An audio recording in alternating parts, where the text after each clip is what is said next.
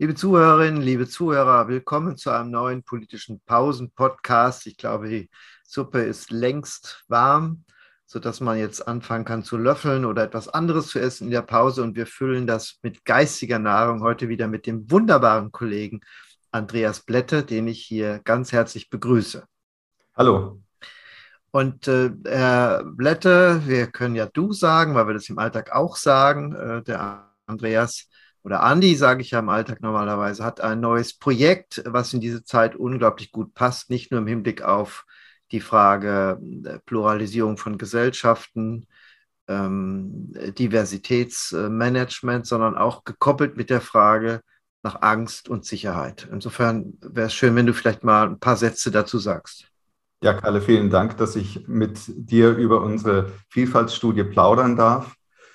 Wir haben ja eine gewisse, gewisse Geschichte, äh, uns schlau zu machen über die Folgen von neuem Pluralismus, Einwanderung, sich verändernder Demografie für die Demokratie. Und äh, wir haben jetzt ein Projekt, was wirklich einen blinden Fleck ausfüllt. Wir reden so viel über die kommunale Ebene. Und man sieht ja auch dieser Tage, wie wichtig äh, die kommunale Ebene und die zivilgesellschaftlichen Potenziale da sind. Aber wir wissen gar nicht so viel drüber vor allem über den Gesichtspunkt, wie wird eigentlich die sich verändernde Diversität, Vielfalt der Gesellschaft kommunal repräsentiert? Welche Vielfaltsmerkmale haben eigentlich die kommunalen Mandats- und Funktionsträgerinnen? Und das untersuchen wir in einem Projekt, das wir zusammen mit der Heinrich-Böll-Stiftung durchführen. Und wir sind da nicht nur äh, aufmerksam für Aspekte der Migrationsbiografie, sondern wir interessieren uns auch für Geschlecht und Schichtzugehörigkeit und wie das zusammenwirkt und wie das bedroht ist, weil kommunale Mandats- und Funktionsträgerinnen sind ja auch vielfachen Anfeindungen, Bedrohungen, tätlichen Übergriffen ausgefallen. Den zusammen wollen wir auch herstellen und viel darüber herausfinden. Also diese Art von Bedrohung ist das. Also Sicherheitsdeutsche sind bei dem Thema ja immer besonders sensibel. Äh, und ähm, in diesen Tagen kommt eine andere Art von, von Sicherheitsbedürfnis neben dem Staatsbedürfnis nochmal zusätzlich dazu. Ähm, wir sind, glaube ich, äh, weltweit Angst-Weltmeister, äh, politisch-kulturell, wenn man das so misst. Und wir sind aber auch, glaube ich, Vize-Weltmeister äh, bei Pazifismus. Gibt also verschiedene Studien. Hier geht es aber, wenn ich das richtig verstehe, um tagesaktuelle Anfeindungen, ne, die ein Kommunalpolitiker grundsätzlich intensiver ausgesetzt sind und wir es oft gar nicht erklären können, woher das kommt, weil ja auch Sanitäter und, und, und, äh, und Feuerwehrleute auch angegriffen werden. Es ist irgendwie eine ganz diffuse Kategorie, sich zu rächen, zu wehren, äh, gegen was und für was, das wissen wir nicht genau. Insofern könnte man auf diesem Weg dieser Studie auch das besser greifen. Darüber wollen wir einfach mehr wissen, weil wir es gegenwärtig noch nicht tun. Wir haben da zwei Komplexe. Einerseits haben wir eine gewachsene Vielfalt. Es ist aber eine bedrohte Vielfalt. Äh, äh, Personen werden aufgrund ihrer Migrationsbiografie, aufgrund ihres Geschlechts bedroht und manchmal auch wegen ihrer Schichtzugehörigkeit geschmäht. Äh, darüber wollen wir etwas wissen. Und dann haben wir ja auch generell eine ganz schwierige Situation für viele, die kommunal Verantwortung übernehmen. Vielleicht das, was viele im Blick haben, ist die Ermordung von Walter Lübcke. Das ist ja vielen richtig unter die Haut gegangen. Aber dem ist man nachgegangen. Es gibt eine Studie vom Deutschen Städte- und Gemeindebund über Hass und Bedrohung auf der kommunalen Ebene. Aber das in Beziehung zu setzen zu Vielfaltsmerkmalen und, und Engagement für die Sache, da wissen wir nicht genug drüber und da wollen wir einfach einen blinden Fleck in unserer Forschungslandschaft äh, decken. Hm, ja, insofern knüpft man immer an was an und versucht dann äh, vertieft äh, neue Fragestellungen zu entwickeln für kommunale Ebene haben wir sowieso wenig Informationen, weil in der Regel die Studie dann das Partikulare klärt, ne? aber man so flächendeckend so schwer nur Aussage treffen kann. Also das Kommunale im städtischen Umfeld ist sicherlich anders als das Kommunale im rein ländlichen Umfeld. Ich, deswegen, also ich verfolge das aus der Wahlforschung, da ist es auch kommunale Wahlen, haben wir punktuelle Ergebnisse und Trends, aber das daraus ein Gesamtbild zu machen, ist, finde ich, sehr schwer. Jetzt kommt ja noch etwas anderes hinzu, finde ich auch interessant, wen man freudiger begrüßt und wen man weniger freudig begrüßt in diesen Tagen. Ne? Wird das ja auch bewusst. Äh, Migrationsgeschichten breiten sich ja weiter aus, werden ja auch durch die Ukrainer jetzt hier neu gesetzt.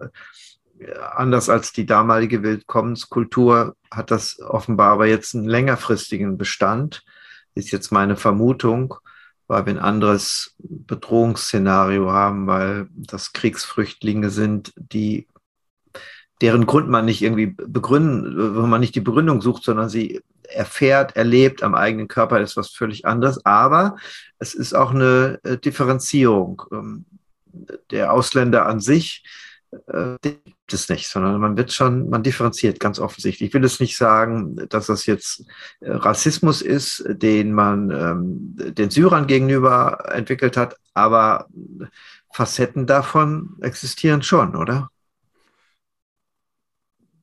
Ja, aber da müssen wir auf jeden Fall noch darauf zu sprechen kommen. Vielleicht den ersten Punkt greife ich nochmal auf. Ähm, wir können nicht alles erforschen in unserer Studie. Wir gucken auf die Großstädte und äh, werden zunächst mal unsere äh, Umfrage in den Großstädten äh, platzieren. Und da versuchen wir auch zu differenzieren, weil Migrationshintergrund ist ja eine Kategorie, die einen ziemlichen Beigeschmack erhalten hat und es gibt gute Gründe zu sagen, das ist jetzt eigentlich eine rassifizierte Kategorie geworden. Jetzt spricht man von Migrationsbiografie. Ist was sehr Komplexes.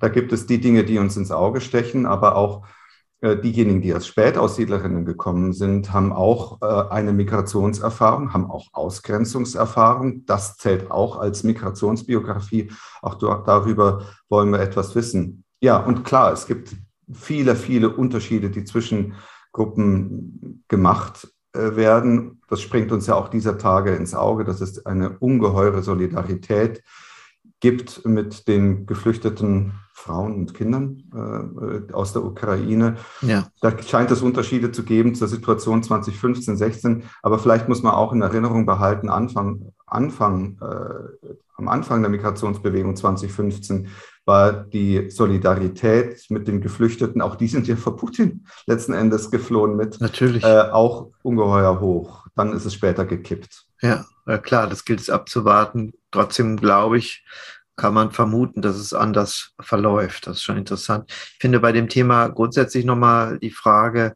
ähm, das mit dem Gemeinwohl äh, zu verbinden und einfach eine praktische Überlegung, wie man, vielleicht kriegt man das Befragung auch raus, viel mehr Lust auf Verschiedenheit wecken kann. Denn es gibt natürlich äh, den pädagogischen Impuls, es gibt den humanitären, was auch immer, dafür zu werben. Äh, aber äh, die Lustkategorie ist ja nochmal was anderes, dass man sich freut, etwas anderes und eine oder einen anderen kennenzulernen. Und die Faszination der Neugierde auf andere, dass das ein bereichert und nicht verängstigt. Das ist ja eigentlich der Schlüssel, äh, um in einer Vielheit sich freudig wohlzufühlen. Ich habe da keinen kein Schlüssel für, aber das wäre er im Prinzip. Ne? Das, vielleicht kriegt ihr dazu auch nochmal, wie so beim Bypass, vielleicht irgendwas zusätzlich mit raus. Ja, dein Stichwort ist für mich fast äh, eine Zeitreise, weil die ganze Forschung, die ich entwickelt habe, äh, hatte einen Ausgangspunkt in der politiktheoretischen Arbeit äh, mit dem Hauptschlagwort bei mir Kenntnis des anderen. Ich finde, man kann nicht eine Anerkennung des anderen normativ einfordern, aber man kann äh, die, diese Kenntnis des anderen äh, sich dringend wünschen. Und sie ist die Basis für Vertrauen in der Zivilgesellschaft, in der Demokratie, für die Politik, dass man handlungsfähig ist. Und klar, wir wollen nicht nur, sagen wir mal, die Bedrohung und das Verängstigende in den Mittelpunkt rücken, sondern weil es uns auch ganz zentral interessiert, wofür machen Menschen kommunal eigentlich Politik? Wofür setzen sie sich ein? Was sind ihre Leib- und Magenthemen? Das entzieht sich ja auch so ganz einfachen Kategorisierungen. Wer eine Migrationsbiografie hat, muss nicht zwingend Migrationspolitik machen. Und wer als Frau in der Politik engagiert ist, macht ja nicht unbedingt nur Frauenpolitik. Die Menschen machen sehr vieles aus ganz unterschiedlichen Motiven. Persönlichkeiten sind ganz komplex. Und diese Komplexität äh, des kommunalpolitischen Engagements wollen wir auch aufdecken. Da gehen wir nicht mit einfachen Schablonen ran. Ja, und die Herausforderung ist ja jetzt noch größer geworden in Transformationszeiten. Wir brauchen ja hier Übersetzungslotsen praktisch im kommunalen Alltag, die die Transformation im Kleinen mitgestalten und vorbereiten. Es geht ja nicht darum, irgendwo nur abstrakt ähm, die Energiewende äh, herbeizuführen, sondern wenn wir die Wachstumsgesellschaft in eine Nachhaltigkeitsgesellschaft überführen, dann betrifft das jeden und dann betrifft es auch individuelles Leben. Und da ein kulturell begleiten, das muss ja auf der kommunalen Ebene losgehen. Und zwar nicht nur im Sinne von Setzung von Mehrheiten und Vorschriften, sondern auch dafür zu werben, dass es uns danach besser geht und vor allen Dingen Politik enkelfähig wird. Und das hat eben mit Migrationshintergrund gar nichts zu tun, sondern mit kommunaler Arbeit. Ja, genau. Und unser Blick ist so oft einfach auf den Bundestag gerichtet, weil das so einfach ist. Nur den Bundestag ist ja groß genug äh, zu untersuchen. Da weiß man ungeheuer viel. Und über die kommunale Ebene wissen wir so wenig, weil es halt ein bisschen mühsamer ist. Aber auch da gilt, die Vielfalt ist die Stärke unserer Demokratie, die Unterschiedlichkeit von Sichtweisen in einen Diskussionsprozess einzubilden. Somit dass man dann auch weiß, wie man verschiedene Gruppen unserer Gesellschaft erreicht. Äh, das macht unsere Demokratie stark. Und klar ist das auch eine ja, normative Grundlage, warum uns dieses Projekt begeistert und warum wir es sehr, sehr gerne durchführen. Wie kann man sich daran beteiligen, um das damit jetzt abzuschließen, wenn das jetzt äh, die Millionen Menschen hören, dass sie sich einbringen können und sagen, da will ich mitmachen, ich möchte auch befragt werden? Geht das über die Böll Stiftung? Geht das über das Melden bei Andreas Blätte, NRW School oder wie macht man das? Wir schreiben alle kommunalen Mandats- und Funktionsträgerinnen an und bitten sie äh, um die Teilnahme an unserer Studie mit der Einschränkung, wir wenden uns an diejenigen in den, in den Großstädten. Das ist eine Begrenzung, die wir leider haben, aber gut genug. Wir starten im April. Der Umfragebogen ist fertig. Wir führen gerade einen sogenannten Pretest durch, gucken also, ob die Fragen so funktionieren, wie wir uns das wünschen, ob der, die Befragungszeit vertretbar ist. Wir versuchen ja die Befragung für alle relevant und interessant zu machen, auch hinsichtlich der Ergebnisse, indem wir nach den politischen Arbeitsschwerpunkten fragen, nach dem, wofür sich die Personen, die Befragten engagieren, welche Bedrohungen sie wahrnehmen. Da kommt etwas raus, was für alle Beteiligten relevant und interessant sein dürfte. Wir werden dann in einem ersten Schritt die ähm, Fraktionsgeschäftsführungen in den, in den Räten informieren und etwas erklären, was wir vorhaben. Und dann kommt die Studie und wir schreiben alle kommunalen und äh, Mandats- und Funktionsträgerinnen an und bitten einfach alle mitzumachen, damit wir Erkenntnisse erzielen und dass wir äh, hier einfach ein bisschen schlauer werden, was äh, die Diversität angeht, aber auch was Bedrohungen angeht. Es ist eine wissenschaftliche Studie, vielleicht, um das ganz stark zu machen. Wir führen die durch mit der Heinrich-Bell-Stiftung äh, ist ein Kooperationsprojekt, aber wir führen die durch äh, an der Universität Duisburg-Essen, an der NRW School of Governance. Äh, und vielleicht auch ganz wichtig, die Daten sind hier.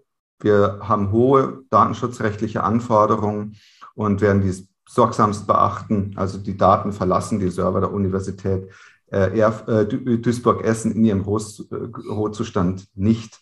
Aber Gut. die Ergebnisse publizieren wir im Herbst. Okay, wunderbar. Das klingt alles äh, zügig, plausibel, nachvollziehbar. Äh, und auch diese Studie wird nicht an Papier mangeln, wie manches andere in diesen Tagen, was wir so hören, öffentlich, ne, kurioserweise. Ähm, du hast ja selbst eine Migrationsgeschichte als Bayer, äh, der in, in, im Ruhrgebiet jetzt äh, lebt und arbeitet. Hattest du auch mal kommunales Mandat? Ich glaube nicht, ne? Nein, das nicht. Ich war mal äh, stellvertretender Vorsitzender eines Jugendparlamentes in ah. der Stadt Burghausen und das ist ehrlich gesagt auch eine meiner frühen prägenden politischen Erfahrungen. Äh, hat mir einen Riesenspaß gemacht, damit die Verfassung unseres Jugendparlamentes auszuarbeiten. Es war quasi mein, mein eigenes Grundgesetz, was ich damals mitgeschrieben habe. Oh ja, das klingt stark und äh, dann müsste man das bei runden Geburtstagen nochmal rausholen, äh, dass man dieses äh, Blättsche Grundgesetz dann auch entdeckt. Vielen Dank. Ich glaube, die Suppen sind ausgelöffelt.